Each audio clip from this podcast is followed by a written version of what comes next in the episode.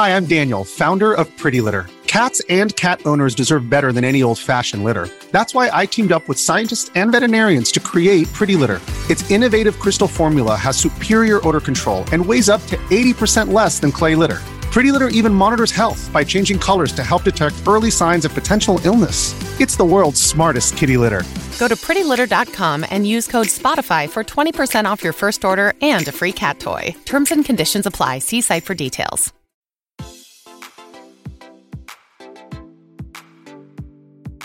Este es un podcast donde hablamos de todas esas cosas que tu mamá te decía que eran tiempo desperdiciado. Videojuegos, películas, series y más. Somos tres amigos de toda la vida que hablamos apasionadamente de todo lo que nos gusta y más que mantenerte al día con noticias, vamos a compartir nuestras experiencias y recomendaciones. Bienvenidos al episodio número 34 de Tiempo Desperdiciado. Con ustedes estamos hoy los mismos de siempre. Daniel desde Washington, D.C. ¿Cómo estás, Dan? ¿Qué onda? Aquí tratando de organizar mis pensamientos después de, terminar Spider-Man como en tres días. Después de hartarse 15 horas de Spider-Man seguidas. Sí, cabal. Y desde Houston, Bamba, ¿cómo te va, Bamba? Pues no en Houston, ando en Guadalajara por chance, pero mira, ha sido uno de esos viajes bien chafa porque traje mi Switch, pero no he podido jugar nada porque he estado atareado. Pero ahí feliz. Apagafuegos, fuiste a México. Cabal, mirados a, The Cleaner, me dicen. ¿Vos qué creías que ibas a ir a jugar Switch? Si vas de trabajo, según yo iba, iba, a venir a comer tortas ahogadas y jugar Zelda Breath of the Wild, pero solo he comido tortas ahogadas. bueno, ya hiciste la, la mitad. Está bueno. Vale.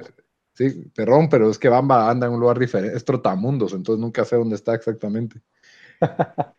Pero bueno, oye, tenemos un episodio con tres temas importantes. Vamos a empezar con Spider-Man, el nuevo juego exclusivo de PlayStation. De ahí vamos a hablar de Divinity 2. Y por último vamos a cerrar con una serie que yo vi que se llama The Terror. Y soy su servidor Lito desde Guatemala. Esto es tiempo desperdiciado. Y como siempre, antes de comenzar de hablar de los temas centrales, siempre hablamos de qué hicimos en nuestra, eh, en nuestra semana, qué jugamos, qué vimos Dan, contanos, que, ¿en qué, en qué te, habrás entretenido esta semana? ¿Qué misterio? Sí, mira, yo eh, solo Spider-Man y más Spider-Man, eh, entonces, em, pues eso va a hablar de eso, ¿verdad? Después no, no jugué nada, creo que Guacameli lo jugué un poquito después de, para avanzar en el Platinum, pero no mucho, no vi nada de películas, así que lo voy a guardar para, para el segmento central. Ni siquiera PUBG para limpiarse el paladar. Nada, mira. Está bien, está bien. Ni, ¿No volteaste a ver el, Call of Duty, ¿cómo se llama? Black Ops Battle Royale. Yo solo lo volteé a ver un poco en videos, pero no, no lo jugué. Lo vi y me pareció que era pura copia de, de PUBG. Vamos a ver cómo, cómo juega. pero sí, me, mira, me dejó intrigado. ¿Te pareció mejor de lo que esperabas? Sí, cabal. Cabal, o sea, sí sí, sí lo hicieron de verdad, concepto así, Battle Royale, mapa más abierto, pero vamos a ver porque esos juegos también siento que no son tampoco tan, tan realistas, que les tienes que tirar como 30 tiros a alguien para matarlos, no sé. Sí, lo que yo vi no era tan así, yo sí lo vi bien parecido, pero obviamente todo era en primera persona, eh, de ahí lo vi, de ahí las armas son como que futuristas y había, podías tirarle zombies y podías usaron como grapple hook y todas esas pajas. Todos los soldados están en esteroides, no sé. eso, como, como que quiere ser un hijo bastardo de Fortnite y de PUBG. Cabal, quiere, quiere... Pero Siento que más PUBG porque sí no tiene el elemento como infantil o caricaturesco, sino que tiene unas armas como parecía del el, dispararrayos de, de, ¿cómo se llama el marciano de, de los Looney Tunes? De Marvin, de Martian. Ajá, sí parecía un arma, vi yo en un video que tira unos rayos que son unos como círculos. No ah, sé. No lo vi, en, lo vi en Instagram, un chavo puso ahí un video. Está bien. Y Bamba, ¿qué te hiciste en tu semana? Eh, pues yo llevo ya 14 horas de Divinity Original Sin 2.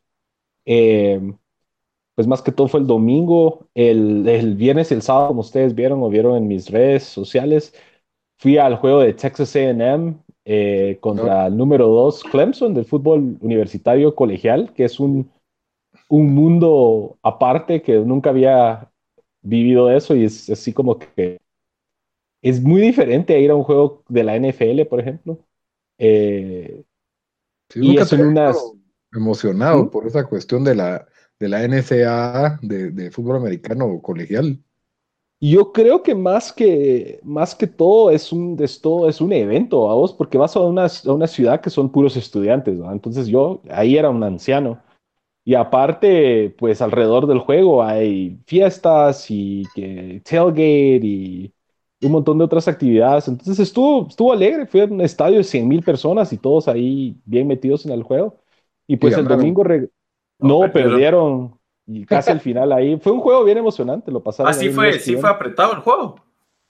Llegó al final Texas AM eh, a meter touchdown y con el two-point conversion lo empataban, faltando un minuto y ah, el two-point conversion. Estuvo bueno. Ah, y aparte, aparte de eso, la semana pasada estrenó la nueva temporada de It's Always Sunny in Philadelphia, eh, que es la temporada 13.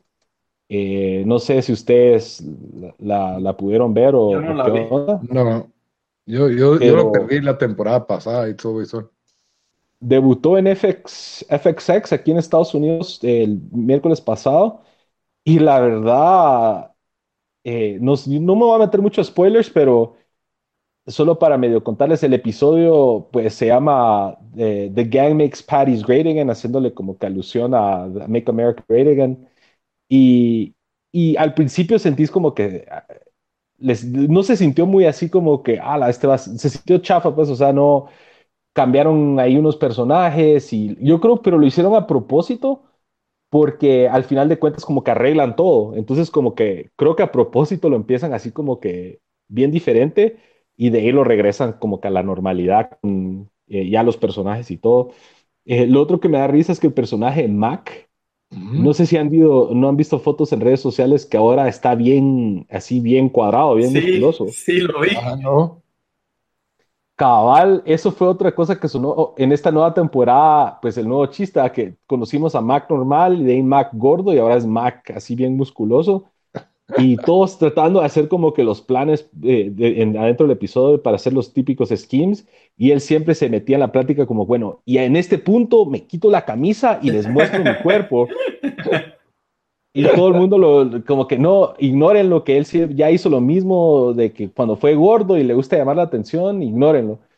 Y vi que el actor que hace de Mac, Glenn Howerton, puso en, creo que en Instagram, eh, su régimen de cómo se volvió así eh, y fue bien chistoso porque puso, ah, sí, esto lo puede hacer cualquiera persona común y corriente, siempre y cuando el estudio te pague el entrenador personal del elenco de Magic Mike, eh, que te proveen tus comidas diarias y, las comidas es todo lo que no te gusta comer, y ese pesas de lunes a sábado, y corres, creo que fue una, dos mías al día. O sea, fue un régimen así bien exagerado. Y pues él como dijo, al estudio me lo está pagando, pues ni modo, está, eh, fue fácil. Pero la verdad sí, eh, It's Always Sunny, la, la nueva temporada empezó muy bien. Eh, la verdad creo que pinta para otra, otra clásica temporada de It's Always Sunny. De hecho ya el episodio de esta semana, creo que Bill en el, en el spoiler, o no spoiler, pero en la previa, ¿han ido esos escape room ustedes? No, pero sí sé cuáles son. Yo sí he ido uno es básicamente The Gang va a un escape room. Ah, ese hasta bien chiste. Pero sí, no falla. Eh, igual los que nos escuchan, si no han visto It's Always Sunny, no sé qué están haciendo con sus vidas, inmediatamente búsquenlo y mírenlo. Y si están al día, pues síganle con, el, eh, con la nueva temporada. Y ya pues en el segmento principal ya nos metemos más a Divinity, pero eso son como que lo que, lo que me tomó mi tiempo estos días.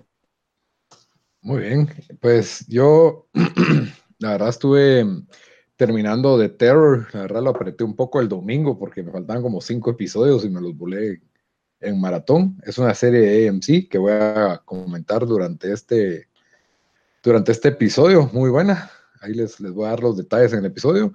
Empecé a ver Ozark, la segunda temporada, que es la serie del, ¿cómo se llama? El actor de Arrested Development, el principal. Ajá. Jason Bateman. Ah, Jason Bateman, siempre se me olvida el nombre. Él, no sé sí, claro, creo que esa fue la misma pregunta que hiciste hace como dos episodios. Jason Bateman y Laura Linney. Laura Linney es la, la otra coprotagonista. Lito, yo creo que algún día, si vos te lo encontrás, le vas a decir, vos quién sos pisado. vos, el de arrestes de Venom. vos el chatío de Dodgeball.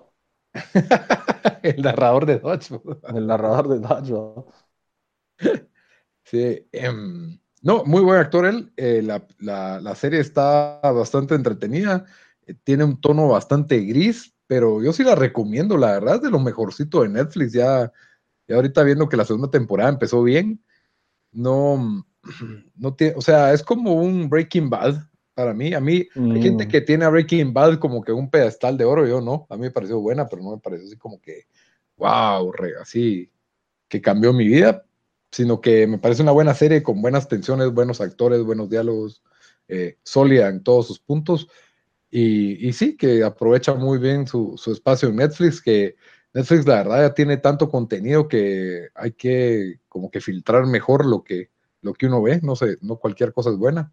Fíjate que estaba leyendo un artículo interesante de eso, de, era sobre el que el último blockbuster que queda en Estados Unidos está en Oregon. Y el chavo que escribe el artículo básicamente que está diciendo que los, las tiendas de video ahora básicamente también sirven como la función de, de, filtrar todo lo que hay en el cine y, darte como recomendaciones así bien especializadas y que eso se ha perdido, que Netflix ahora te recomienda un montón de chatarra o los, y es como decís, vos a veces uno se pasa más tiempo buscando qué ver que lo que uno mira en Netflix. Sí, y, se han lo que están haciendo es de que pues quieren robustecerse de contenido porque cada vez los estudios están necios con que quieren lanzar su propia aplicación o su propia plataforma, ¿verdad? Entonces, eh, tienen como que mejor empiezan a enfocarse en sus producciones originales en maquila o en masa, ¿verdad? Y comprando derechos de muchas propiedades y muchas cosas les han salido bastante bien, bastante sólidas y otras pues se nota ahí de que de que el filtro pues no fue, no fue tan bueno, especialmente en lo que es película, siento yo, las películas, un cuesta que resalte alguna como buena y, en series están bien, están sólidos, pero no, pero no me parece que, pero sí hay demasiada chatarra y, lo que sí tiene es que hay para todos los gustos, siento yo, ¿verdad? Hay, hay contenido para adolescentes, para eh, personas que les gusta cosas de terror, como para personas que les gustan así cosas de acción, ¿verdad? Pero bueno, otro, otro día discutimos Netflix. Eh, el otro juego que he estado jugando a forma de, relax, porque siento que a veces tengo ganas de jugar algo, pero no tengo ganas de. No, no tengo con quién jugar PUBG, porque toda la mar anda de viaje y Daniel lo absorbió Spider-Man. De ahí, ¿cómo se llama? Eh, Metal Gear es un poco pesado, la verdad, el juego. Ahorita llega un punto en que pues, la historia no te jala y las misiones pues, son medio. Son, están bien hechas y todo el juego está bien hecho, pero no me atrapa la historia, entonces no, no tengo motivación. Estoy jugando un juego que es como pasatiempo, o sea, lo podrías tener en una tableta y sería bueno. Se llama Letter Quest Grimm's Journey Remastered. y es, nunca lo había escuchado, Lito. Eh, bueno, el juego es, sos un muñequito como, como un Grim Reaper, así como adorado, así bonito, como la muerte, ¿verdad? Kawaii, como le dicen. sí, como kawaii. Y, tenés pues este combate contra diferentes monstruos o criaturas que es combate turn-based básicamente. Pero, pero, pero el turn-based en lugar, claro que con el dinero que haces pegándole a estos monstruos, vas pimpeando tu monstruo así como un RPG, ¿verdad? Pero tu forma de combate no es de escoger tu ataque, sino que lo atacas jugando una especie de Scrabble contra cada monstruo todo es Scrabble, todo es Scrabble. Ah, Entonces es un spelling game, básicamente. O sea, te tira una sopita de como, ¿qué te digo yo? Unas 12, 12 letras y tenés que armarle palabras. Y entre más larga sea tu palabra o si usas letras más rebuscadas, más daño le hace al monstruo. ¿Ya? Y cada monstruo, pues, hay monstruos que te arruinan las letras y entonces no puedes usar esas letras. O hay monstruos que si, la, si tu letra lleva la letra T le hace cuatro, cuatro veces el daño calculado, o, si, o hay monstruos donde si tu letra lleva la letra E, no vale nada tu ataque, entonces te complica bastante armar palabras y, tenés forma de bloquear esos ataques del monstruo. Y entonces como que no, no hay presión para pelear, te quedas sentado pensando bien tu palabra y le pegas el trancazo y así te vas, ¿verdad? Pero los monstruos pues van subiendo de dificultad, ¿verdad? Yo voy por el, creo que son como 40 niveles, yo voy como por 24 o algo así pero y sí te toma tu tiempo, pero sí, está, está bastante entretenido para, para hacer un juego de pasatiempo, ¿verdad? No, si, si, a alguien le gustan ese tipo de juegos, pues eh, muy recomendado. Yo no creí que me fuera a atrapar tanto, pero el, el elemento tipo Scrabble combinado con el turn, turn combat, no sé, me, me gustó. Me gustó. Sí, sí, pues se ve interesante, se ve como una versión así, en, se ve como en línea como los juegos como Puzzle Puzzle Fighter 2, Super Puzzle Fighter 2, que es como los muñequitos de Street Fighter, pero así versión cute. Y es un juego de como un puzzle, como tipo Doctor Mario. Y dependiendo de lo que haces, tu muñequito tira ataques y el otro te tira también. Se me hace así como en ese estilo, solo que en lugar de turnos es un poco, es más fluido. Pero sí, se ve interesante, ah, la verdad. Pues, pues sí, como te digo, es un juego de pasatiempo. Yo creo que es más ideal para una tableta, pero yo soy de las personas que a veces tengo ganas de jugar, simplemente no quiero jugar algo que tan pesado o tan sí, pues. estresante. Entonces, ¿Y está en Game Pass, Lito? Sí, está en Game Pass, de ahí lo conseguí. Cabal. Entonces, Letter Quest, Grimm's Journey Remastered. Y tiene su pues. modo de historia y su modo así solo de, de pasatiempo. Creo que tiene un, no, no he probado si tiene un modo multijugador, pero bueno. Los de PlayStation se pueden quedar su Spider-Man que nosotros tenemos Letter Quest en eh, Games Chaval, mira. Ah, también, también está en PlayStation. Ah. Pero no, no, no, está en, no sé si está en, en no, Plus. No está en, no está en Plus.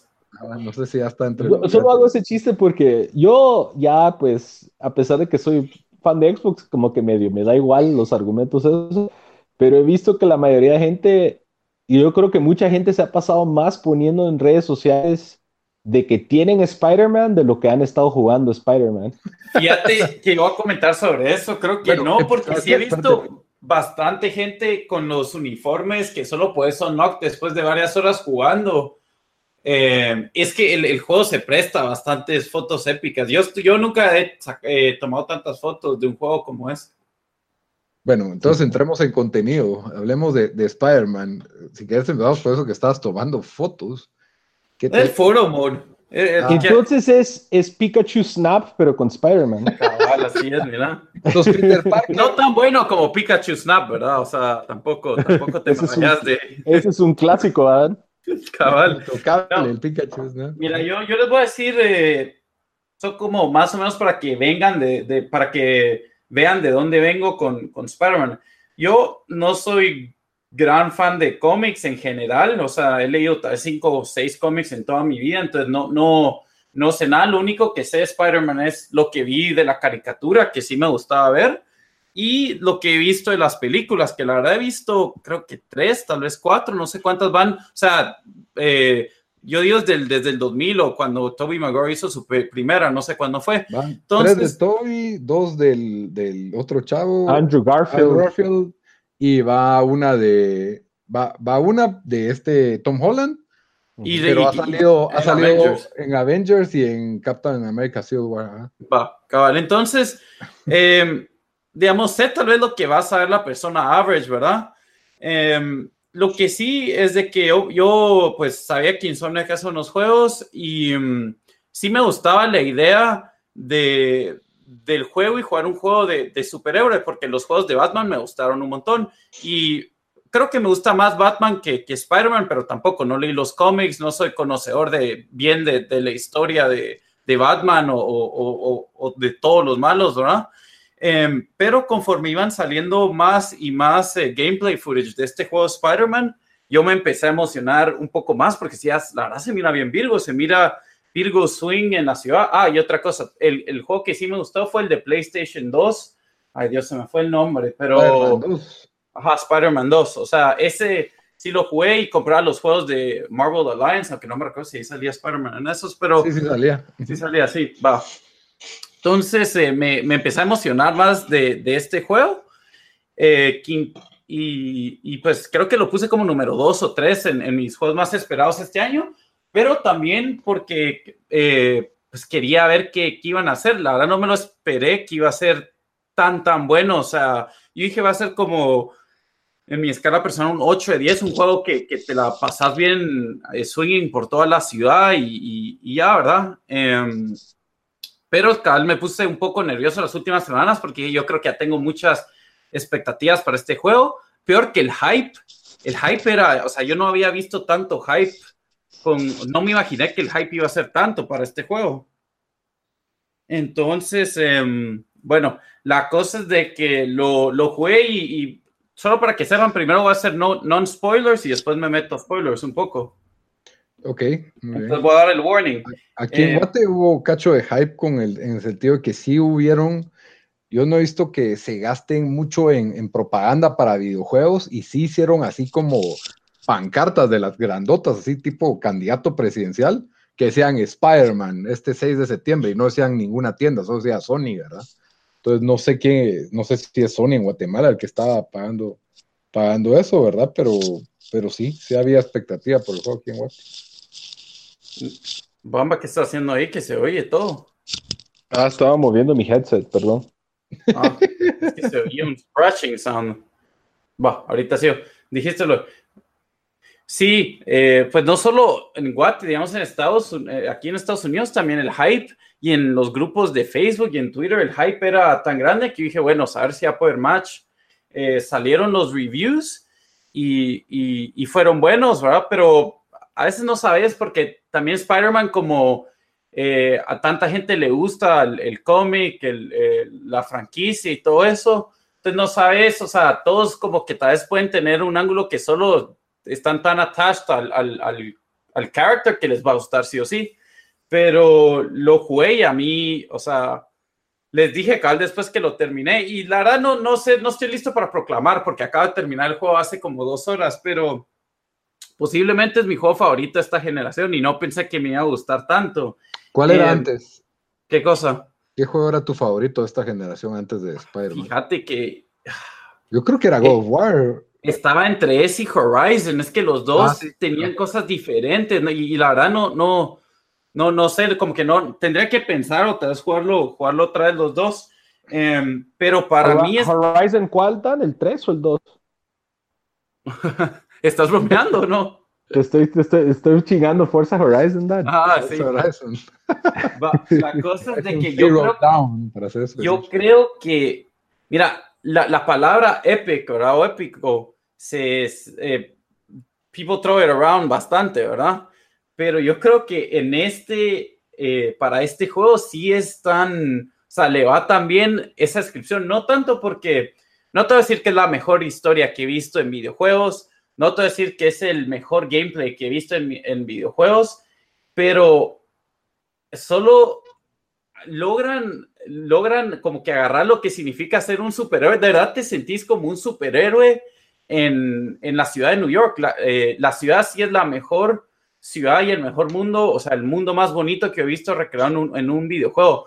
Em, tampoco soy experto en New York, pero sí, sí he ido varias veces y hubo una, dos horas del juego que solo, literalmente, solo iba a buscar, digamos, fui a Union Square porque hay unos lugares que voy a conciertos ahí, a ver si estaban ahí, o digamos, el juego tiene un, un collectible de que le vas a tomar fotos a landmarks, ¿verdad? Entonces tienes que ir a City Hall, Radio Music City Hall, tenés que ir a eh, Grand Central Station, tenés que ir a Empire State Building, al nuevo World Trade, todo esto, ¿verdad? Entonces, solo eso en sí ya, era visto como que lugares que reconoces y que estuvieron tan bien hechos. Eh, fue increíble para mí cómo, cómo lo, lo, lograron hacer. Creo que la mejor eh, recrea, sea, el, eh, ¿cómo, dirías eso? La mejor, no, nunca he visto a Spider-Man representado mejor en otro, en otro medium, ni película. O sea, esto hasta, hasta cierto punto se siente como película, porque si hay bastantes eh, cutscenes y bastantes de las peleas que tenés contra,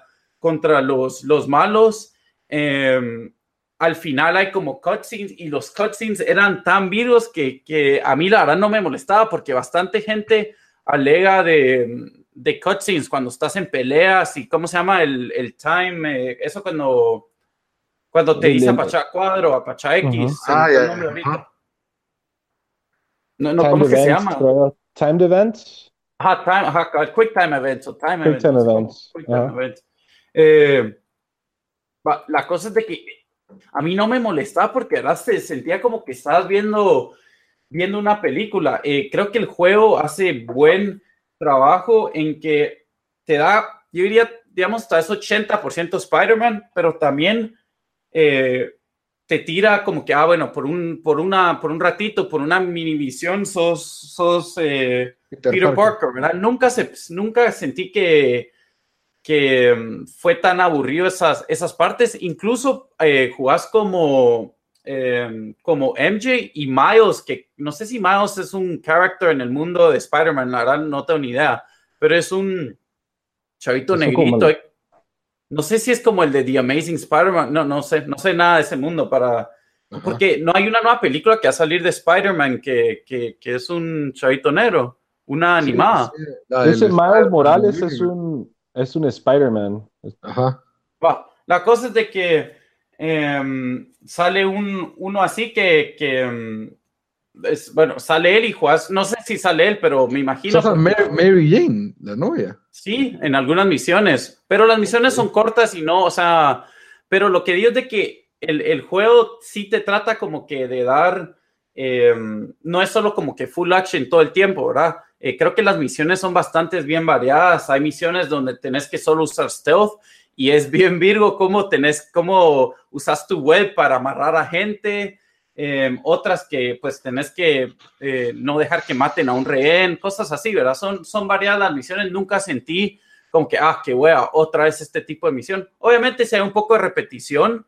Eh, eh, no, ah, lo chistoso es de que sí, es, copiaron Assassin's Creed, donde para, para digamos, para unlock el, el Upper West Side o una parte de New York. Que por, tienes que subir a lo más alto de un lugar o algo Tienes que subir a una, descifrar una, un como radio tower o algo así. Ah, em, pero la verdad no, no se sintió tan, tan difícil porque igual ya estás encima de todos los edificios, que era, o sea, te gusta, te gusta ir encima de todos los edificios, andar saltando, andar swinging, entonces no lo miras como un short como pasa en Assassin's Creed, que es como, ah, la gran, qué hueva, tengo que subir este edificio, y después si te caes, la cagaste. No, aquí facilísimo subís y todo eso, entonces em, no fue tan malo. También con los trajes, a mí me llegaron un montón, tienen como 30 trajes tal vez, no, la verdad no los conté, los debí haber contado, pero tienen bastantes, bastantes trajes. Em, para alguien que, que leyó los cómics, me imagino que hay de todo ahí. Yo la verdad reconocí tal vez unos 3, 4 trajes que he visto, que por ahí vi en alguna foto o algo así. Entonces, no, pues no, no, no me emocioné tanto como se emocionaría otra gente, ¿me entendés? Que, oh, esto es de cómic no sé qué o del timeline no sé qué. Em, pero también la historia eh, es mejor de lo que pensé. O sea, yo dije, esto va a ser un eh, juego donde te vas a disfrutarse Spider-Man y la historia va a ser como casi que secundaria, ¿verdad? Eh, no es así siento que por lo más que, sí, igual se tiene que quedar en el mundo de Spider-Man, Y, y, Spider-Man siempre fue un poco, un poco cursi, fue como que, o sea, hay ese elemento de, de eh, que, que, sabes que, es, que viene de un cómics, ¿verdad? Pero... Eh, que es PG-13 o, o, algo por el estilo. Pues, fíjate que yo diría... Yo diría, bueno, sí, me imagino que si es PG-13, la verdad no sé, no sé si el rating es E for Everyone o qué, pero, uh, o sea, hay personajes que no esperas, que, que, se mueren o, o, matan a alguien enfrente de vos, ¿me entendés? Digamos, a un rehén o a un ciudadano, cosas que no mirarías usualmente en una película, pues. En una caricatura, ajá. En una caricatura, entonces eso sí le agrega como que más seriedad al, al juego, sentí yo. Y, y, después aquí está buscando los malos con que, con que peleas, pero... Eh, Sí, aquí están Vulture, Shocker, Electro. Yo reconozco algunos de las caricaturas y de las películas, ¿verdad? Está Fisk, está Rhino. Entonces, sí es Virgo como que parar peleando contra todos estos. Em, también, bueno, debe haber comenzado diciendo como que la historia arranca ya em, ocho años después que, que se murió su, eh, que se muere su tío. O sea, ya ha sido, ya ha sido Spider-Man por, por un rato, ¿verdad? Antes no pasas por por Dar, no pasas por high school, no, no, no encontras tus poderes. Eh, lo único que pasa es de que estás como que separado de, de, de MJ, que me dio risa a mí, porque en el juego el texteándose back con ella, era como que, ah, pero te quieres juntar, y ella como que, ah, pero no me entendás esto, ¿no? Eso, eso me dio risa que como que si era un poco más, como que sentía hasta adulta la conversación que mirarías en las películas, ¿verdad?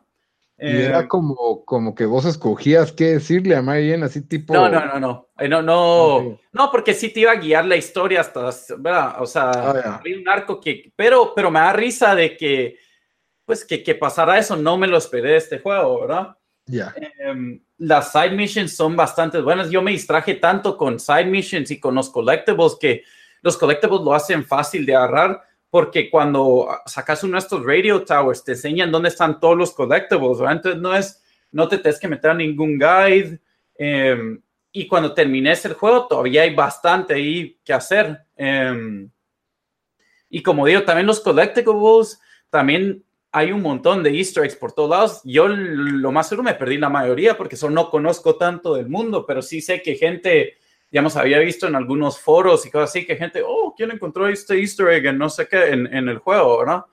Em, pero sí, en conclusión, antes de meter más spoilers, para los que están pensando comprar el juego, eh, cómprenselo. Para mí, yo creo en este momento diría que sí es mejor que, que God of War. O sea, me, uno solo se la pasa bien. Incluso si a uno no le gusta la historia, el hecho, o sea, de, sentirte como superhéroe, e ir por la ciudad, o sea, web slinging. Yo, yo lo primero que pensé es, quisiera que estos tipos hicieran, los de Insomnia, quisieran un juego de Superman, porque sentí que le agarraron tan bien al movimiento de, ir por el aire y casi volar, porque tampoco estaba volando, ¿verdad? Pero, pero sí, eh, cómprenlo, excelente juego. Eh, lo más seguro va a estar nominado por bastantes personas a Juego del Año. Sé que a un montón de, gente le gustó.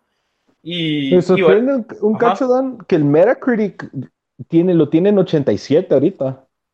Sí, fíjate que cabal Yo, hubiera creído que más de, con, o sea, con base a lo que has dicho vos y lo que he visto en redes, yo hubiera creído que más, pero está en 87.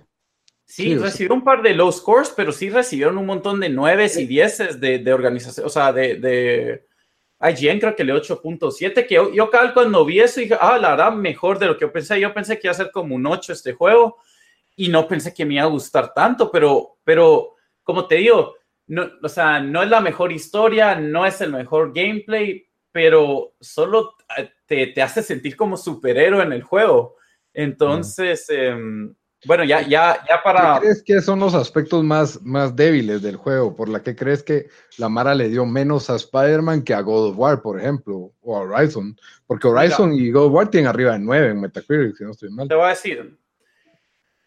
Horizon era una idea nueva, creó un mundo nuevo completo. Eh, y, y la verdad, o sea, el concepto es virguísimo, Horizon yo Horizon lo único que me molestó un poco fue el diálogo y la historia. Sentí que era un poco infantil eh, en el sentido como que, como que casi que hasta enseñanzas te tenían, como que, por ejemplo, oh, esto hacían no sé qué en los tiempos de antes. Por eso no tenemos que hacer ah, eso ahora. Para, para, que, el, para que el planeta, no, no sé, te, metían como que lessons así, como que si, Sí, como que si fuera un show Captain Planet para niños de seis años, ¿me entendés?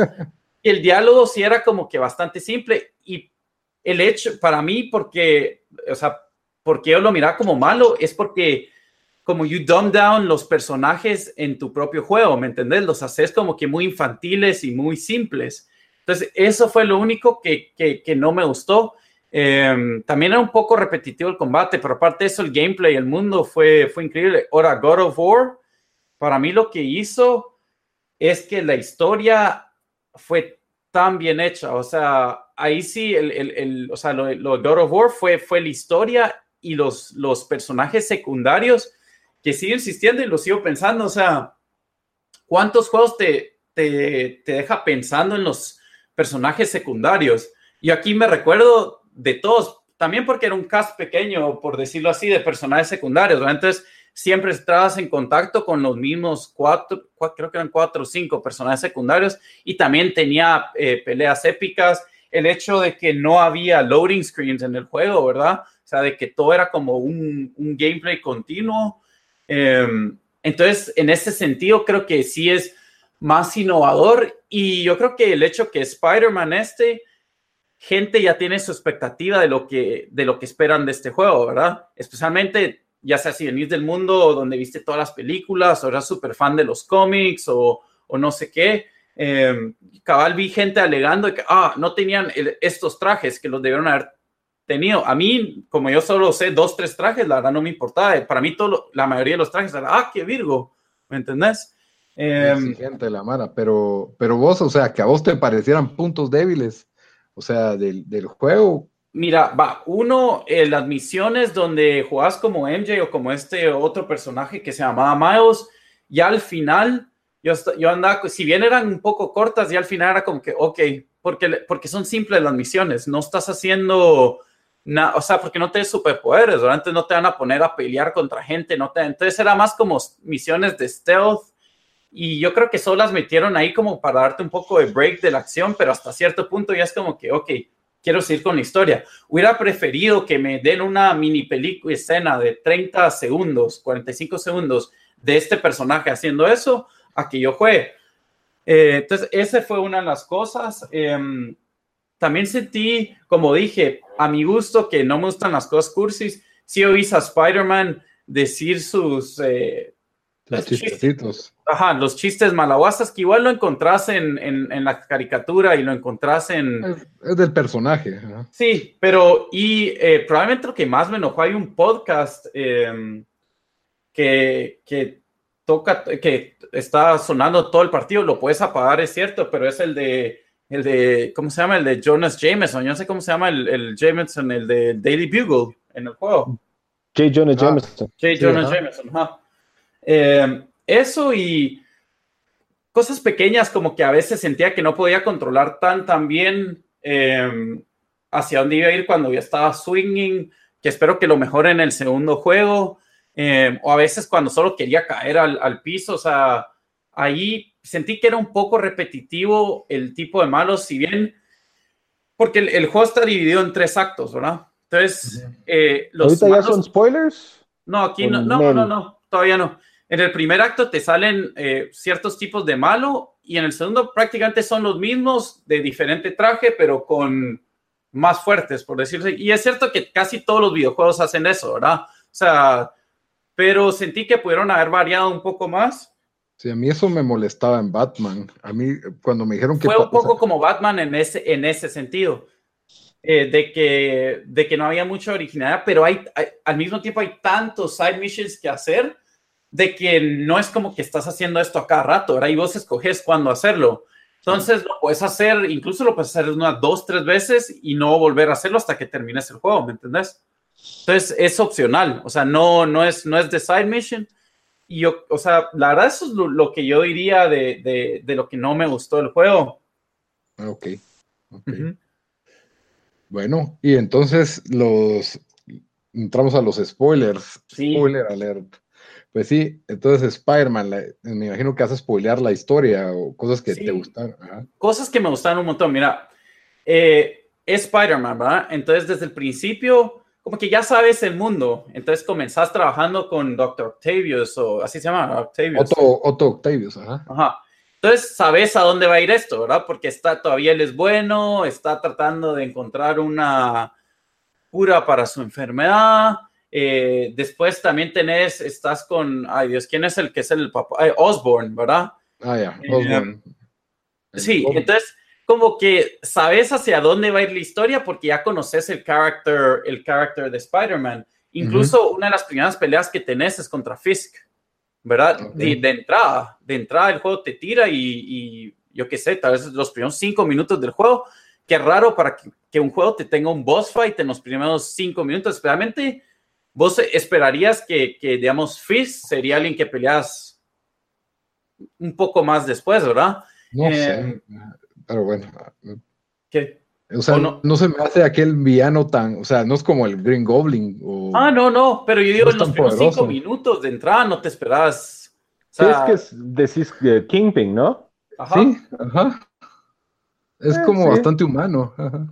Sí, mira, el, el, o sea, los villanos, me da risa porque los villanos todos, es clásica de comic book, ¿verdad? Todos están en una cárcel y después obviamente alguien va eh, que es Octavius, los, los, los, saca de ahí. Entonces, después te, cabal, tienes que pelear en tandem, te tiran a Shocker y el, ¿quién es el que vuela, que es verde? El Vulture.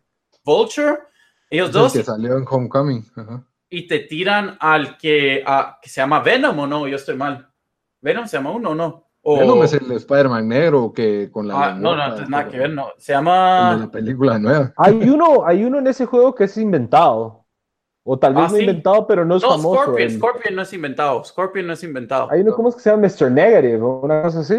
No, ya sé quién estás hablando. Vos estás hablando del, del chinito, Mr. Negative, cabal. Ajá, ese creo que, o, es inventado o es un character así bien desconocido. Ah, sí, él, él, él, es alguien con que, que también es bueno al principio y después te das cuenta que era el malo, que trabaja con, que trabaja en un shelter for the poor y vos, vos trabajas con él, entonces hay una relación con él y sí, más o menos desde el principio venís venir de que, ah, este tipo va a ser el que es el malo, ¿verdad? Em, entonces, no, te, te, te meten con Scorpion y con Rhino y estas peleas, o sea, uno las vio en caricaturas o las has visto en, en, en ¿cómo se llama? En, eh, en, en, las películas. Entonces, solo el hecho, solo el hecho que estás peleando contra ellos y de que están bien hechos los personajes, de que, o sea, es, es como que ya te emociona, ¿me entiendes? Por eso, por eso estoy diciendo que quiero esperar un poco porque no sé si solo estoy como que, ajá, que si estoy en el high de que, hey, qué Virgo, o sea, sí reconozco un montón de estos personajes, eh, casi como lo que pasa con Ready Player One, ¿verdad? Que, encontraste un montón de, que te tiran un montón ahí de easter eggs y cosas así, y eso te emociona solo por el hecho de que, te lo tiraron. Entonces, eh, eso, eso sí, o sea, eso es lo que, lo que lo que me gustó del juego es de que sí, te, te, te, tiran todo este cast of characters. No sale Sandman, no sale Osborn, eh, el, el, Green Goblin que día, pero ya te enseñan que hacia ahí va el segundo. Eh, sabemos, que, se, que se vienen tres DLCs, unas con una que es Black Cat, que yo ni idea, ni idea quién es Black Cat, la verdad. Vamos. Sí, Black Cat es una villana del mundo, del universo de Spider-Man. Ah, ok, pero si no Ah, hay un Silver, Sable que ni sé. Ah, sí sale, ¿ve? The Amazing Spider-Man sale Silver Sable. esa es otra también. No, Spider-Man tiene un repertorio de villanos, la verdad, bien variado. Yo diría que después de Batman, tal vez tiene el, el, más variado Rogues Gallery de, de, los superhéroes. Yo creo que tiene más variado Spider-Man, más, más, pero no tiene tan, tantos buenos. O sea, sí tiene varios buenos, pero no tantos buenos como Batman. Es. Mira, aquí sacaron a uno que se llama Taskmaster, que yo dije hace de ser inventado porque no reconozco el nombre ese es otro, que tiene una máscara como de calaca. Sí, es más, y ese Taskmaster, eh, ¿te recordaste en The Deathstroke en Batman, Lito? Ajá. Lo usan similar en este juego. Yo creo que después van a hacer un callback de que después paras peleando con Taskmaster, pero tenés como unos side missions de él y después lo enfrentas como por un enfrentamiento de un minuto, así medio fácil, y después se te, se te va. Eh, y, me, ajá, dale. Por, ejemplo, una pelea con Rhino, que es un monstruo así físico, grande, no sé, me imagino que es, es afuera en la ciudad o es en un cuarto, porque me imagino que con Rhino... Mira, lo que lo hicieron, lo hicieron en un shipyard. Y lo ah. hicieron así, así le puedes, a, puedes jalar los containers para que le caigan encima y así es como lo tienes que matar. Y yo lo, yo lo que quería preguntarte es, por ejemplo, en, en, todas las películas de superhéroes está de moda que peleas a media ciudad y entonces se destruyen los edificios o las ventanas. Aquí pasa. Y esto es lo vivo y la rata lo, había, lo hubiera dicho antes de meternos a spoilers, pero tenés estas peleas épicas y no es como que, ah, next cutscene y el edificio ya está todo bien, ¿verdad? Conforme va progresando el juego, hay fuegos por la ciudad, hay destrucción. No sé si todos los edificios se quedan destruidos, la verdad no me fijé en eso, pero sí es un caos que, que miras que está pasando, ¿verdad? Incluso es similar a Batman. Sí, la verdad, le, le, no a decir roban, ¿verdad? O prestan, nos inspiraron bastante en, Batman, eh, la pelea, o sea, cómo peleas es muy similar, que para mí es excelente, pues, porque a mí me gustó el fighting en, Batman, o sea, creo que está bien hecho. Y aquí, pues, solo agregan lo que, pues, pues, pues, swing a través de cosas, puedes tirar a gente con tu sling y cosas, eh, hacer todo tipo de, de combos. Em, y sí, no, conforme eh, va la historia, los malos van tomando más de la ciudad, entonces de repente vas por la ciudad todo tranquilo y te empiezan a balear, ¿verdad? unos randoms ahí, o sea, de la nada. Más o menos como pasaba en GTA cuando estás, eh, que, enojas a un rival gang en una parte de la ciudad y, después pasas en un carro y te empiezan a tirar como cinco personas. Algo, así te empieza a pasar. Entonces, digamos, incluso hay una parte en, Central Park donde ahorita no puedo ir porque si voy, tengo que tratar de tomar posesión de una base y ya traté tres veces y me mataron. Em, ah, es otra cosa digamos, la primera batalla contra Kingpin me matan como cuatro o cinco veces porque ahora no, no tenés poderes. Entonces, el leveling up system, sí, sí miras que va, o sea, que, que sí te vas. Sí, hay un level up. Ok. Eh, eh, ahí sí tiene que ser video gaming, ¿verdad? Y cada, uniforme tiene, cada uniforme, cada traje tiene su, su, su función diferente o su, su poder especial, pero lo es de que digamos, hay unos de stealth, ¿verdad? Otros donde lanzas, el de Stark tiene el poder más vivo, que lanzas un como robotito que choquea a todos alrededor. Entonces, ya si unlock ese suit, puedes usar ese poder eh, sin importar qué estás usando, ¿verdad? Em, y después, bueno, ya, ya para ir cerrando el, review, o sea, lo, que, lo que más al final, o sea, el final fue tan bueno que, y lo, lo va a spoilear, ¿verdad? Porque estamos en spoilers, pero se muere, se muere su tía, que no muy te lo esperas de un juego, ¿verdad? Un May. Ajá. Em, y la, la, pelea que tiene contra Octopus al final es bien, bien épica. Y, y el último, los últimos dos minutos es casi como 30 segundos cutscene, 10 segundos hacer algo con el control, 30 segundos más de cutscene, otras 10 hacer cosas simples pero o sea, ahí sí sentías que estabas en una película.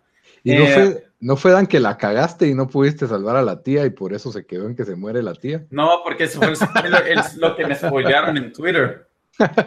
y bueno, digamos que esa fue una libertad que se toman del cómic que, que, a mí no me parece mal. Eh, siento que, pero te voy a preguntar eso también, ¿se tomaron alguna otra libertad, digamos que alejándose de lo que se conoce como el canon o lo estándar de Spider-Man con alguno de los otros personajes o, o, solo es una historia más, aparte de esto de la muerte, la muerte de Aunt May, por supuesto que eso es como escandaloso, ¿verdad? Pero... Fíjate que la verdad no soy suficientemente conocedor de, de ah, nada que vos hayas notado. Nada que he notado, lo único que noté fue que para mí, para mi gusto fue buenísimo, es que si miras gente que, que matan a gente, digamos, estás en una parte ahí eh, donde hay dos hostages y matan a uno y pues vos parás salvando al otro. Em, hay otra. Pero no, matan a Jonah Jameson o. No, al único... ¿Sale Gwen Stacy? Oh, no. La, la, la, otra traidita canchita de Spider-Man que se supone que. No, no, no. Ah, tiempo. Fue antes de Mary, Jane, supuestamente. No, no, pero parece que tenía un love interest con Black Cat, porque Black Cat le está dejando. Los side missions son como Black Cat te deja cositas, unos recordings por toda la ciudad y donde como que alucina que eran novios en algún momento, pero no, no, no sé. Por cierto, por cierto, claro, ese Mr. Negative sí es un villano de los cómics, solo que es más nuevo. Cabal, 2008. Ahí lo, yo, soy, yo soy más DC Comics, entonces quería aclarar antes de que nos declaren fake news. Otra vez que nos declaren fake Otra news. Vez. Otra vez nos va a fake news. No, y lo que te iba a decir es de que, ah, bueno, temprano en el no temprano en el partido, decir a la gran, eh, en el juego, eh, digamos, eh, en el primer acto todavía, eh, conoces a un policía que te salva, ¿verdad? Que te ayude, después vos lo salvas a él. Entonces decís, ah, ok, aquí pusieron una historia bonita, este va a ser my partner in crime, que no sé qué, no sé qué. Y a los 30 minutos se lo echan, ¿verdad? Se lo echa el Mr. Negative.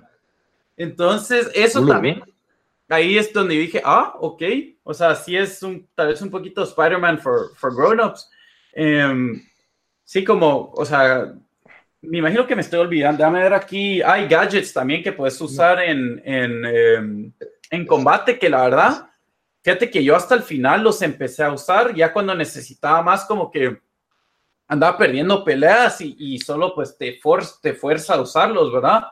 Em, sí, aparte de eso, creo que, que, dije todo lo que, tenía que, que decir de Spider-Man en, Batman de Telltale me gustó que se tomaran libertades fuera de lo que es el estándar de Batman y, lo hicieron de una forma súper creativa que no voy a decir aquí porque no se los quiero spoilear, pero, pero siento que es algo que, que, que, bueno que los videojuegos tengan la libertad de hacer, porque quebrarse a la tía May pues no está, no estaba nada fácil, pues eso sí es bastante... especialmente cuando hicieron todo el... Ah, ahí sí, eh, cuando hicieron todo el cero para la segunda película, porque tuvieron dos post-credit scenes. ¿Y es tía May así viejita o tía May así Marisa Tomei? Marisa Tomei. es viejita. Hablando de libertades, Valito. Sí, cabal. pues sí. Pero bueno, no, está bien. A mí eso de que tengan gadgets me, haría, me hace sentido en Batman, pero no en Spider-Man. Incluso fue lo que más me molestó en Homecoming, que el, traje de Spider-Man parecía una armadura de Iron Man casi, y eso que no era el traje el mero, mero traje. Pero fíjate que están bien hechos los gadgets, porque solo los puedes usar como dos veces y después hay un cool off period de como dos minutos hasta que los puedes volver a usar. Los puedes upgrade para que lo puedas usar más rápido. Y no es tampoco aquellos gadgets, no son como gadgets de Batman, ¿verdad? Es, es más como un mini drone o un electrified sling o no sé, cositas así. Sí, pues aunque a mí, me encantaría la idea, es que ya solo Spider-Man, o sea, él tiene poderes, tiene... ustedes saben que yo soy más así como que me gusta como que un personaje que ya tenga lo necesario, o sea, su arco y su flecha y su escudo. Pero bueno, Bamba, pasemos al otro juego. Hablando de arcos y flechas y escudos, ¿vamos? Hablando de, ese tipo de cuestiones.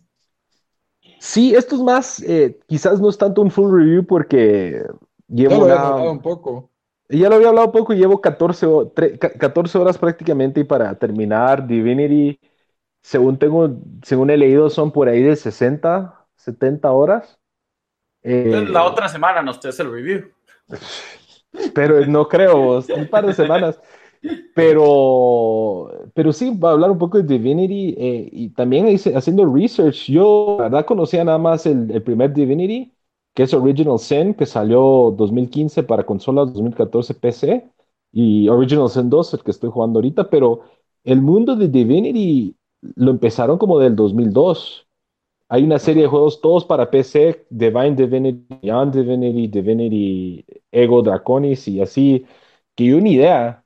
Y aparentemente es un mundo con ya bastante lore y, y la han ido construyendo con cada juego y expandiendo pues la historia, el mundo, las razas y todo eso. Entonces se me hizo bien interesante. Ya viendo el historial de, del estudio, que por cierto nos dio like a uno de los tweets y no los habíamos copiado, sino hicieron un vanity search y encontraron nuestro tweet de Divinity. Así ah, eh, eh, pero interesante, un poquito la historia. El, el 2 eh, lo hicieron por Kickstarter, de hecho, que tampoco sabía. y juntaron que creo que eran 500 mil dólares en 12 horas.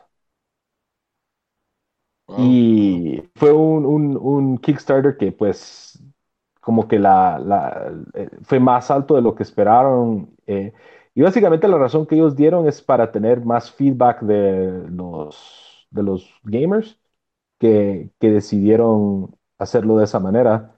Eh, sí, 500 mil dólares en 12 horas y creo que juntó no acuerdo si más de un millón, pero eh, estuvimos que esperar un año para que salieran consolas, que salió este año, y la verdad, lo más que lo he jugado, este es uno de los juegos que yo sé que, por ejemplo, en otros juegos, en otros RPGs, al principio como que te, te llevan de la mano, que te dicen, con esto haces esto, con esto haces esto.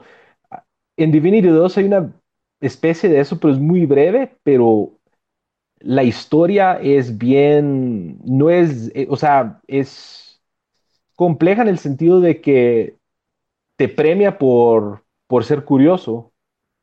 Entonces no es un como un path directo y ni siquiera en el mapa. En algunas cuestiones sí te las pone en el mapa, pero muchas no. Las tenés que ir encontrando, pues hablando con gente y Vamos, entonces, entonces vos, vos dirías que este no es como que si alguien no es fan de los, de los eh, RPGs o JRPGs y quiere como que está comenzando, tal vez este no es el juego para comenzar. No, yo creo que no. Yo creo que, o sea, para comenzar, quizás algo como no sé, por en las líneas de incluso de Mass Effect o de ¿cuál es el otro que, hizo Bioware? Que es así como que eh, ah, Dragon. Ah, Dragon Quest, no. No, no, no, Dragon Quest es el de PlayStation. Ah, ok.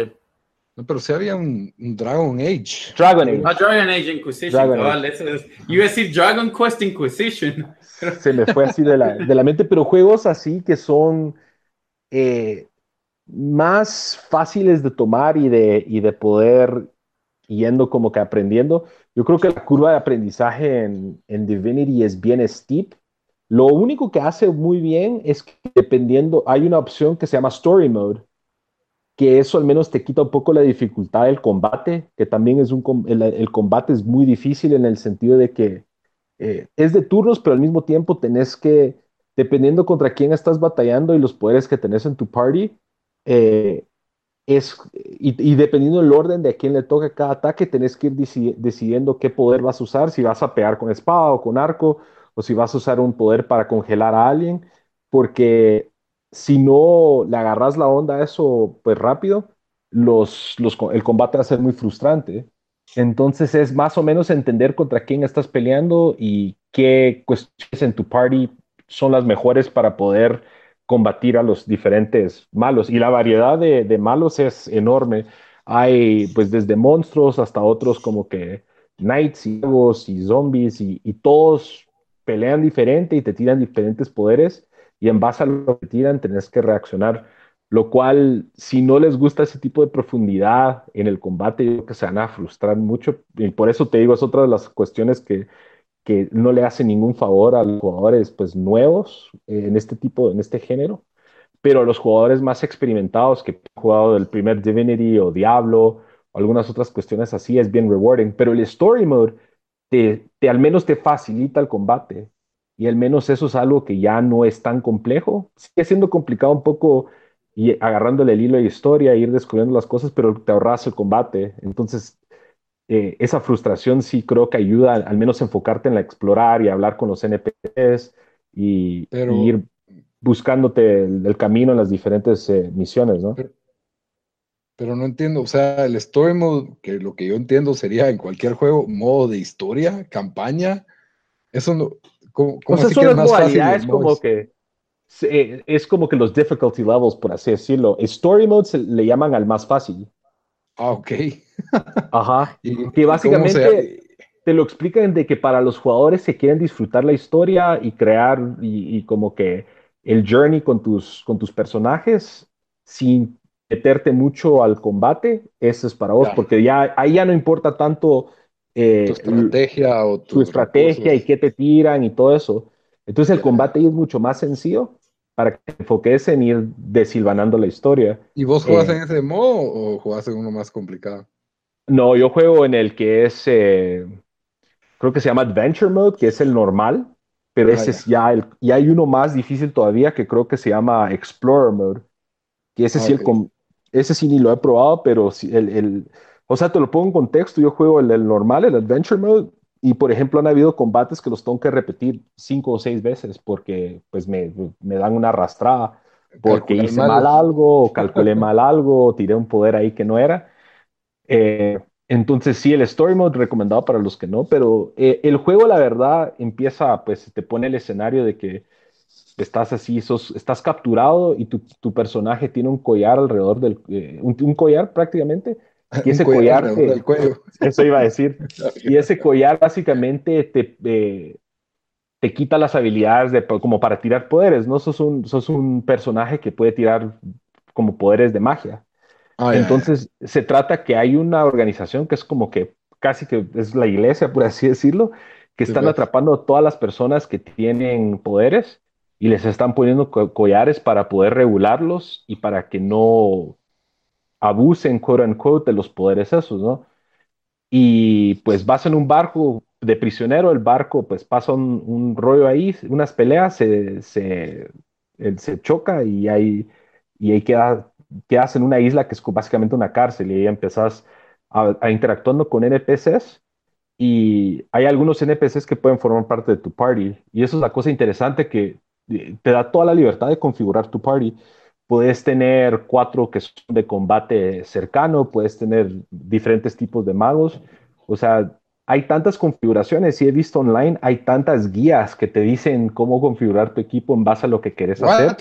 ¿Andas viendo guías? Yo, eh, tiempo, yo, mi, mi party me lo aventé, pues, teniendo el historial de estos juegos, de que hay, tengo a dos que son más para combate cercano, tengo un par de ranged, uno de los ranged también cura, es un healer, y es más como que el balance, ¿no? Pero para los jugadores que nunca han jugado esto, eh, puede ser algo overwhelming decidir a qué eh, equipo vas a, usar. Yo, digamos, solo yo, yo voy a decir mi, mi pequeña experiencia con JRPGs, yo jugando persona, hay peleas donde cabal, me han dado una arrastrada, entonces me meto a ver, hey, qué combinación de equipo necesitas, qué potions llevas para, digamos, qué, qué poderes querés tener o, qué weaknesses no querés tener en tu equipo. Entonces, pero hay un montón de gente que pregunta, eso es valid, valid, o sea, se valen JRPGs, digo yo. Cabal.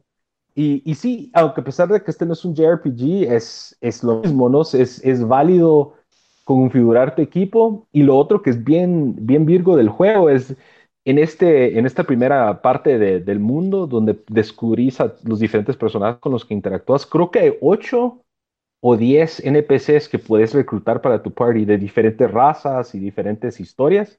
Y dependiendo quién tenés en tu party, eso te abre eh, opciones en los chats dependiendo con quién estás interactuando de, en el juego. Entonces, ponétele ahí que son, son unos como hombres reptilianos. Ese chavo eh, te da diferentes speech options cuando interactúa contra ciertas personas que son vitales para su historia. Entonces, encima de la historia del personaje que tú creas o tú eliges, tus acompañantes de tu party también tienen como que sus subhistorias que también se va desilvanando en lo que vas avanzando el juego. Eh, eso es uno. Como había mencionado en el episodio anterior, casi que todas las misiones hay, la mayoría de las misiones importantes, hay unas tres o cuatro formas de resolver la misión y dependiendo en cómo decidís resolverla, te abre diferentes opciones con respecto a la historia. Y las side missions, por así decirlo, también usualmente tienen más de una opción de cómo las resolver. Puedes decidir resolverlas de manera violenta, puedes eh, decidir de, de manera diplomática, dependiendo de las habilidades de tus personajes de stealth, puedes traicionar a diferentes personas, puedes matar prácticamente cualquier persona en el juego, o sea, nadie está fuera de límites, puedes matar a quien sea, o sea, puedes entrar en combate con quien se te dé la gana. Si ves a alguien que tal vez es tu aliado, pero le querés quitar cosas de su inventario porque querés una mejor arma, lo puedes matar si, y, te quedas con sus cosas, ¿no?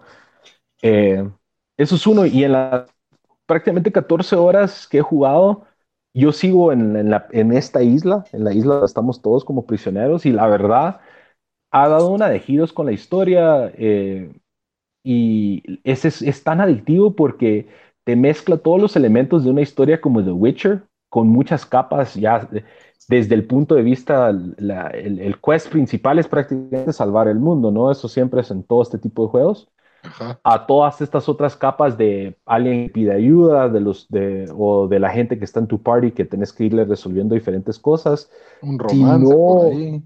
hay un romance por ahí, correcto. Eh, los de tu party te, se pueden largar de si no están de acuerdo contigo o no has hecho cosas para tenerlos, ajá, para tenerlos contentos, se te revelan y se van. Eh, pero, pero sí, la verdad, no, yo siento, yo insisto que todavía es, es algo muy recomendado, pero es para gente, uno, que tiene experiencia en los juegos RPG, dos, que es gente muy paciente. Eh, otra cosa, eh, a pesar de que es un RPG, todo el, todo el diálogo es hablado. O sea, te, aparece en texto, pero también es hablado. Entonces no tenés que leer. Eso es ventaja, eso es bueno. Ajá no tenés que leer todo el diálogo como por ejemplo en otros juegos de este tipo de género. Eh, y, y, cabal, eso es una gran ventaja porque yo sé que muchas personas se quejan que los RPGs hay eh, tienen que leer demasiado. Eh, sí, lo, lo otro que te digo es, el mundo es tan detallado y tan, tan libre que es, es, la verdad impresionante. O sea, yo creía que el mundo de Witcher era tan así libre y detallado, pero esto se, va hasta un nivel mucho más alto. Eh, encontrás libros que te pueden servir, encontrás libros que no te sirven, pero los puedes leer y te dan diferentes cuestiones de, historia o poemas o cosas así. Eh, y la verdad, no, o sea, 14 horas y es uno de los pocos juegos que pues lo, juego, lo juego y, no puedo parar. Y, y, la verdad, hasta este punto lo recomiendo, ¿no? La historia todavía no, y eso que la historia todavía no ha llegado como que a... Te digo, todavía estoy al principio de la historia y todavía no he llegado a ese como que segundo gear. Ajá. todavía estoy en el primer acto y todavía no, no se ha llegado como que el segundo gear que ya pues al irme de la isla pues empiezan otras cuestiones. Pero sí, incluso si esto me lo dan como un minijuego, como un juego de 15 horas, hubiera estado satisfecho. O sea, tiene una historia del arco de que te sos un castaway y básicamente paras en una isla y te tenés que escapar de esa isla como prisionero y te estás batallando con tus captors, que son estos que parecen una iglesia, pero te das cuenta que estos tienen sus motivos que pues, medio hacen sentido también y no sabes si confiar. Y eso es lo otro, no sabes en quién confiar y, y eso te, da como que te pueden traicionar o vos los puedes traicionar también. La verdad no, no muy, es muy bueno, yo creo que es algo recomendado, pero sí la curva de aprendizaje es bastante alta y, en base a eso creo que puede espantar a muchas personas que no tienen experiencia en este juego, este tipo de juegos. Wow, está bien, está bien. Ese es el, la inmersión completa en un RPG clásico de fantasía medieval. Sí, es eso, ¿va? fantasía medieval, diría yo.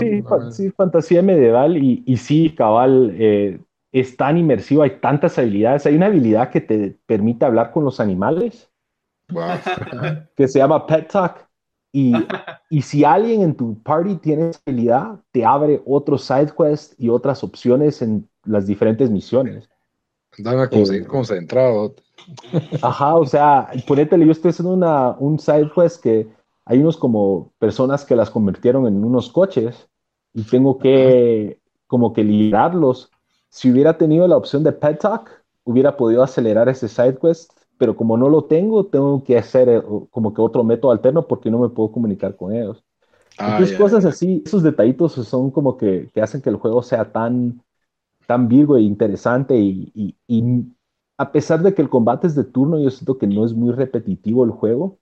Eh, y eso creo que es una ventaja porque también en estos tipos de juegos hay mucho el Dragon Quest que menciona Dan, a veces vas caminando y te, generan estos combates random y te encontrás el mismo tipo de malos una y otra vez, son mucho más grindy. Este siento que no es tan grindy, eh, a pesar de que sí tiene ese elemento, no se siente como tal. Pues. Pero bueno, ya entonces ahorita entramos al último tema que hoy sí cada quien trajo su tema, Show and Tell, tiempo especial. Ese, le deberías de poner al, eh, al, nombre, al nombre del capítulo, Show and Tell. Show and Tell, tiempo especial. Pues yo traje una serie de AMC que se llama The Terror, de la cual hablé un poquito la semana pasada. Eh, me encantó. Había tenido un giro que no mucho me había gustado, pero al final de cuentas, eh, con la continuidad de la historia, no, ya no me paró molestando tanto como les había dicho, ¿verdad? Es la historia de, dos barcos que están buscando un pasaje, que esto pues fue, es, es un hecho histórico, ¿verdad? Que en los 1800, eh, esta expedición de, barcos capitaneada por este Sir John, Sir John Franklin, creo que se llama, em, están buscando un pasaje, el Northwest Passage, que se llama, ¿verdad? Es un pasaje que busca una conexión entre Inglaterra y China mucho más rápida que tener que ir por el sur hasta abajo de África o atravesar entre los mares del norte de África y, Asia, ¿verdad? Entonces, la idea pues era buscar un pasaje a través del, Ártico, lo cual pues es bastante complicado por las temperaturas y lo inhóspito del lugar y que realmente ni siquiera en ese entonces no estaba cartografiado por completo el, el Polo Norte, por así decirlo, ¿verdad? Entonces estas pues quiera que no, ya el contexto en que está creo que a mí pues me atrapa porque estamos hablando que esto sí pasó en la vida real. No es una, o sea, cuando uno se imagina una misión a Marte o a otro planeta, que te van a meter en una nave tres años o algo así para ir a otro lado, esto era básicamente eso, solo que aquí en, aquí en la Tierra, ¿verdad? Estos, estos es como, como en la serie, el barco tenía, tenía provisiones para tres años y racionando cinco, y la misión se calculaba que iba a ser de dos si todo salía bien. Eh, imagínate estar dos años metido en un barco en las condiciones inhóspitas del, obviamente del siglo XIX, ¿verdad? Y como lo dije, el elenco es inglés, pues, probablemente hayan irlandeses y de Gales y de Australia que yo no reconozco, pero cada uno de los actores es, es perfecto. El, el actor principal se llama Jared Harris. Ese nombre a veces les hace desconocido, pero si lo googlean y le miran la cara, dicen, ah, yo lo he visto como en tres, no sé dónde, pero lo he visto como en 10 veces ya, por lo menos. Fácil. Eh, todo el elenco, la verdad, es, es, no desentona en nada, tienen la calidad de cine. La verdad de que sí se pudieron tomar su tiempo dándonos eh, los, lo que es vivir en estos barcos o de lo que es vivir en este, en, el Polo Norte, pues el, el, parte de lo básico era de que a, los, a los barcos les costaba avanzar a través del, del hielo, ¿verdad? Y no son barcos de la Segunda Guerra Mundial que ya tenían para romper el hielo, sino que son barcos de madera todavía, ¿verdad? Que utilizaban vapor y velas para, para avanzar. Eh, eran los, los, los, barcos más avanzados tecnológicamente de su época y, y, y también de, ajá, y desde los detalles de cómo mantener la higiene de toda esta tripulación, que son más de 100 personas, ¿verdad? Eh, la comida, no, ¿Cómo mantenés? No, solo no había higiene. ¿Cómo solo esperás que no, que no se te muera mitad de la tripulación? Creo que, que era eso. Sí, y de la que la comida esté fresca, que ratas, y al mismo tiempo que los sociales quieren tener que, bueno, es el imperio inglés dominando la naturaleza y al mundo, entonces llevan su hora del té y su vajilla de té y su whisky a, la, punta de, la tierra, ¿verdad? El fin del mundo, básicamente, ¿verdad? Que quieren mantener su, estilo de vida lo más civilizado posible, ¿verdad? O más sofisticado posible, por así decirlo. Las tensiones del show, pues, eh, son contra, como les decía, a los que han jugado al juego de mesa, Robinson Crusoe, es una desgracia tras otra y todo lo que puede salir mal. Y no así bonito como en Lost in Space, de que la tecnología resuelve mucho de los problemas, sino que, ah, ok, van a morir unos cuantos por esto, porque tenemos tal problema, ¿verdad?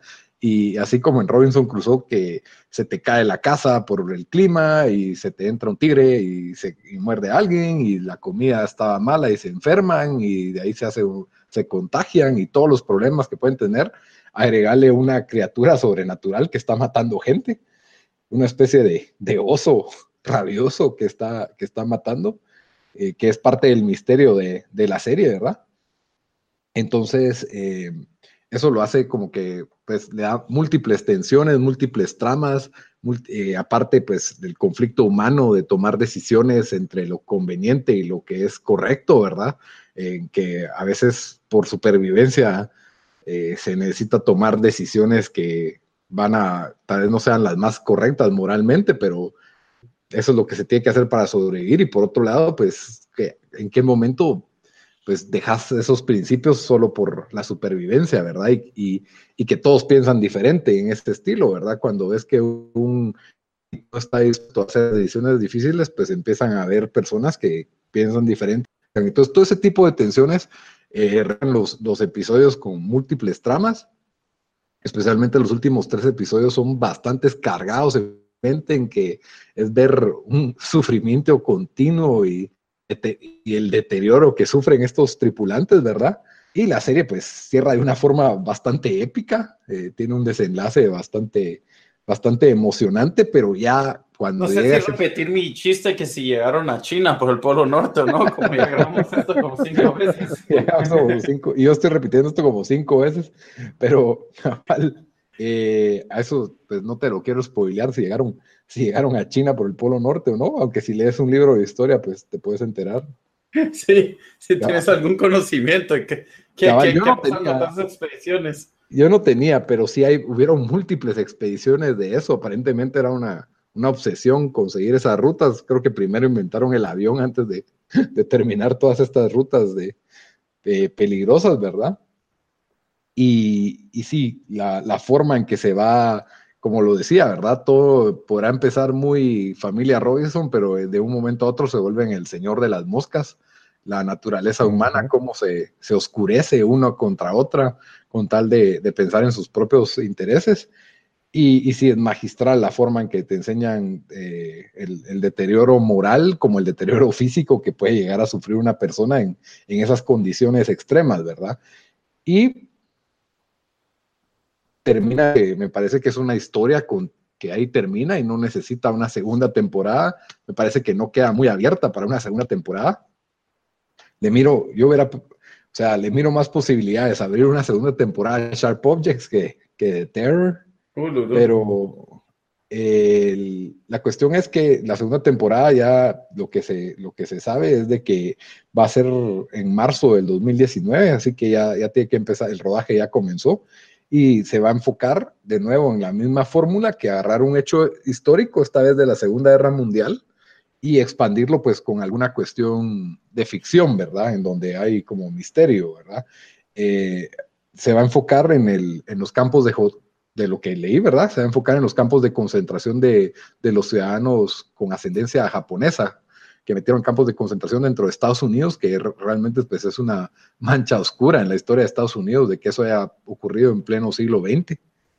Y, y yo creo que es interesante cómo van a jugar con eso. No me parece que, me parece, eso me parecería más para un thriller político que para lo que sucede en una historia tipo de terror, pero con el apoyo que le está dando pues Ridley Scott, que como que es el productor, ¿verdad? Y su, y su casa de producción la que está apoyando esto.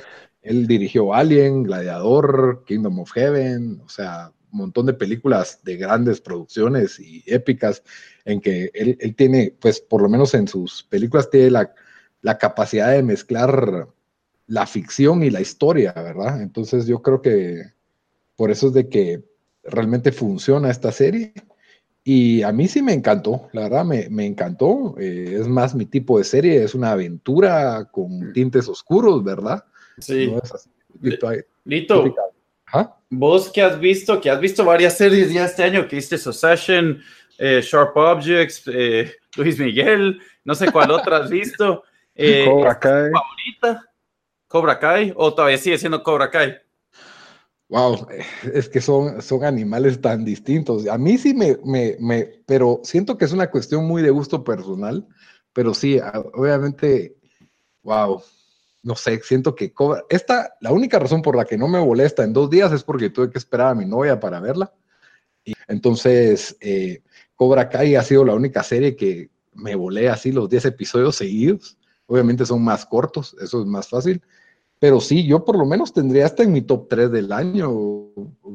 A mí, a mí la verdad, he visto que, que tengo ahorita presentes son Succession, que es de HBO, Sharp Objects, que yo la tengo como muy buena, pero no, no me parece de lo mejor. Cobra Kai, que por mi, me, me encantó la forma en que revivió la nostalgia de Karate Kid y, y, y de Terror. Luis Miguel, por más entretenido que sea saber de las vivencias del verdadero Luis Miguel no, no tiene la calidad para hacer. No es HBO Padre. Ajá, no tiene un top para hacer un top de los, de los shows del año.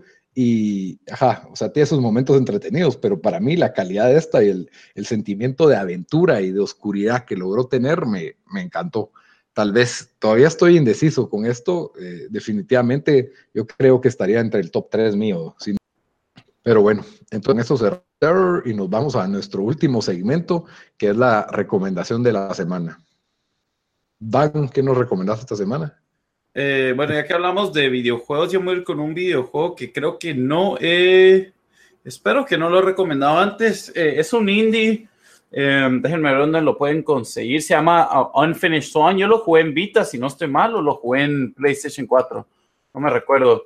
pero es un eh, es un juego que lo hizo un, un ah, los developers se llaman Giant Sparrow. Es sí, cabal, lo en Vita. Aquí está viendo. Solo salió para PlayStation. Entonces está en PlayStation 3, PlayStation 4 y PlayStation Vita.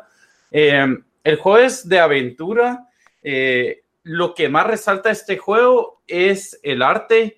las pantallas son todas blancas y la mecánica del juego es de que uno tiene una, pues una pistola que tira color negro y uno tiene que, eso tiene, pues, eso tiene cierto tipo, eh, tiene que ir viendo hacia dónde se va a ir moviendo, o sea, cómo puede pasar por ahí disparando, ¿verdad? Entonces, si disparas y pega en una pared, sabes que no puedes pasar ahí. Si disparas y cae en un camino, entonces seguís caminando y así vas.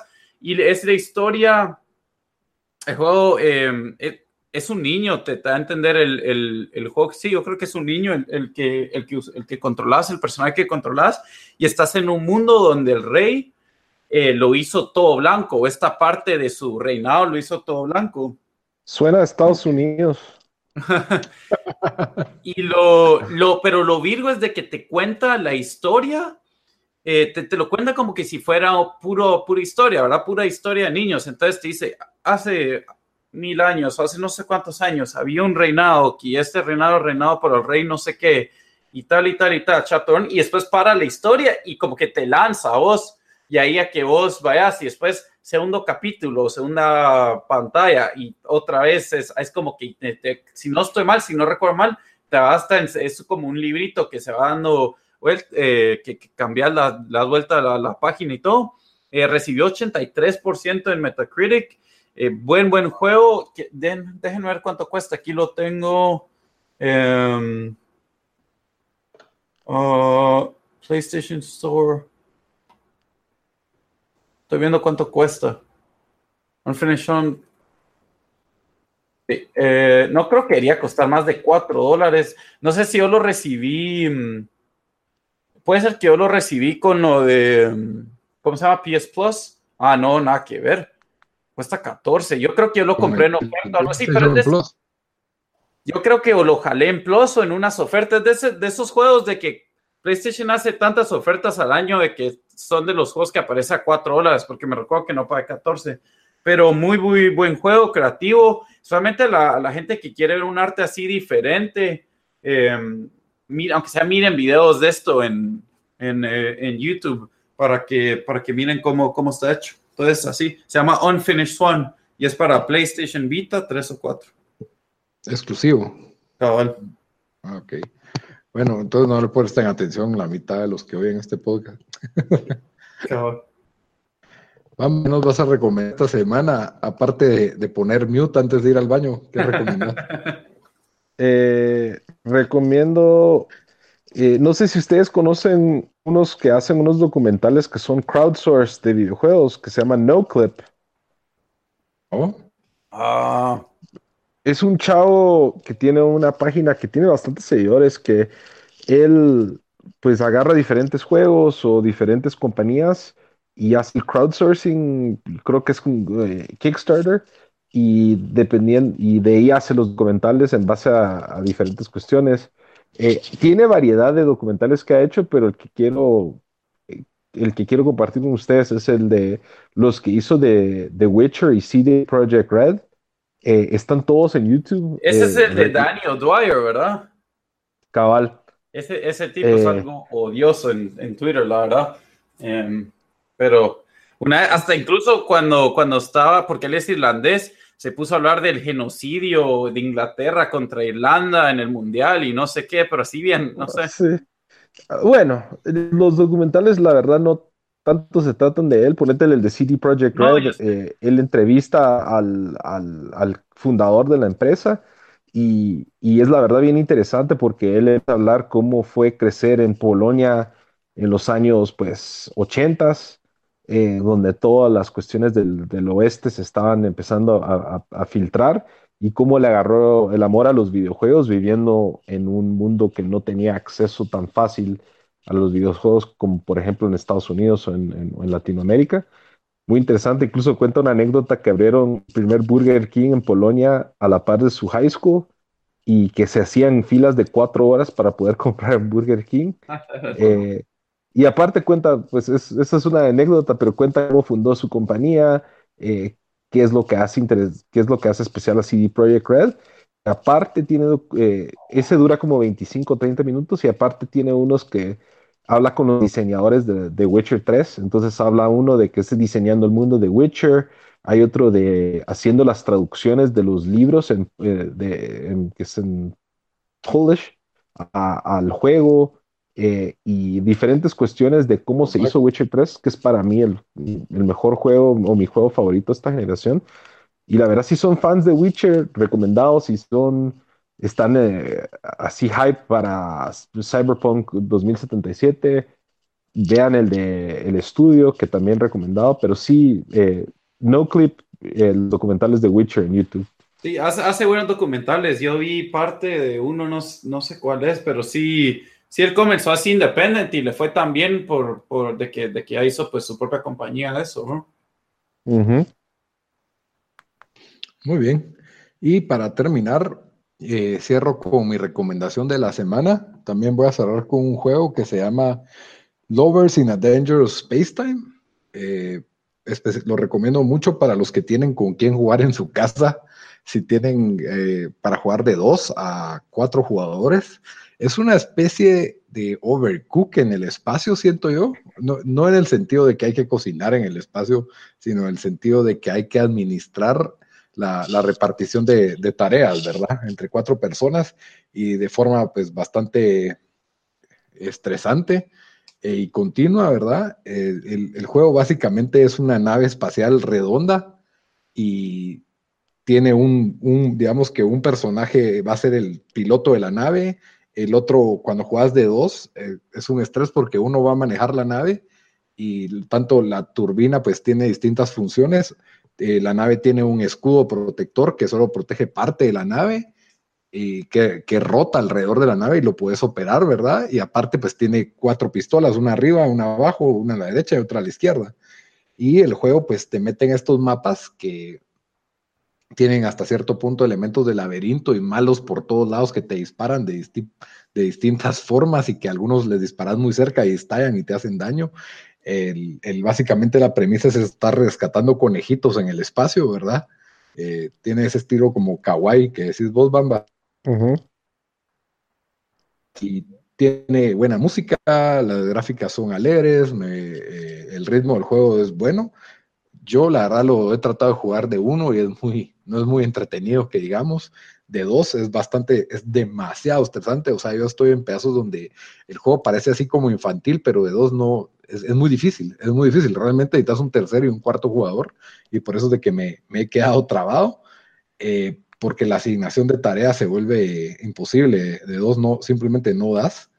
Y, pero se me hace que sería divertidísimo jugarlo de cuatro. Yo lo recomiendo para los que pueden invitar a sus amigos a jugar un buen rato un juego. Si ya se cansaron o se aburrieron de jugar Overcook, vale 15 dólares, pero pienso que si tienen la gente para jugarlo, vale la pena intentarlo. Lovers in a Dangerous Space Time, muy alegre, muy divertido, tipo arcade. Lo, recomiendo mucho. Bastante, bastante buen juego. Bueno, nuestro episodio número 34. Un, un aplauso, muchacha. Ya tenemos tantos episodios como años. Sí, cabal. Eh, ya saben que pueden escucharnos en YouTube, en iTunes, en Stitcher, en Spotify, en SoundCloud, en todas las plataformas que se les ocurra. Eh, eh, nos pueden buscar como tiempo desperdiciado, búsquennos en redes sociales, también estamos en Facebook, en Twitter, en Instagram, en todas estamos como tiempo desperdiciado, excepto en Twitter como T desperdiciado. Les recuerdo que estamos rifando, haciendo un giveaway de, de un FIFA 2019, un FIFA 19. Solo tienen que dar un retweet y seguirnos en Twitter. Eso es todo. ¿Quieren un FIFA? ¿Quieren participar para conseguir un FIFA? Porfa, denos un retweet. Síguenos en Twitter. Sí, y lo ah, mejor es, ya sea si tienes un Switch, tienes un PS4, tienes un Xbox o PC, es para cualquiera de esas plataformas. Ya vieron, entonces no importa en qué plataforma jueguen ustedes, ahí van a tener su, su FIFA, si se lo ganan, por supuesto, ¿verdad? Pero nada les cuesta participar, no estamos cobrando nada. Eh, por favor, síganos, escríbanos, eh, platíquenos, díganos de qué quieren que hablemos, lo que también tenemos un grupo para hablar de estas cosas de forma más profunda en Facebook, siempre como tiempo desperdiciado el grupo. Eh, estamos ahí a las órdenes y con eso pues terminamos el episodio. Hasta la próxima, Dan. Hasta la próxima, banda. Hola, chao.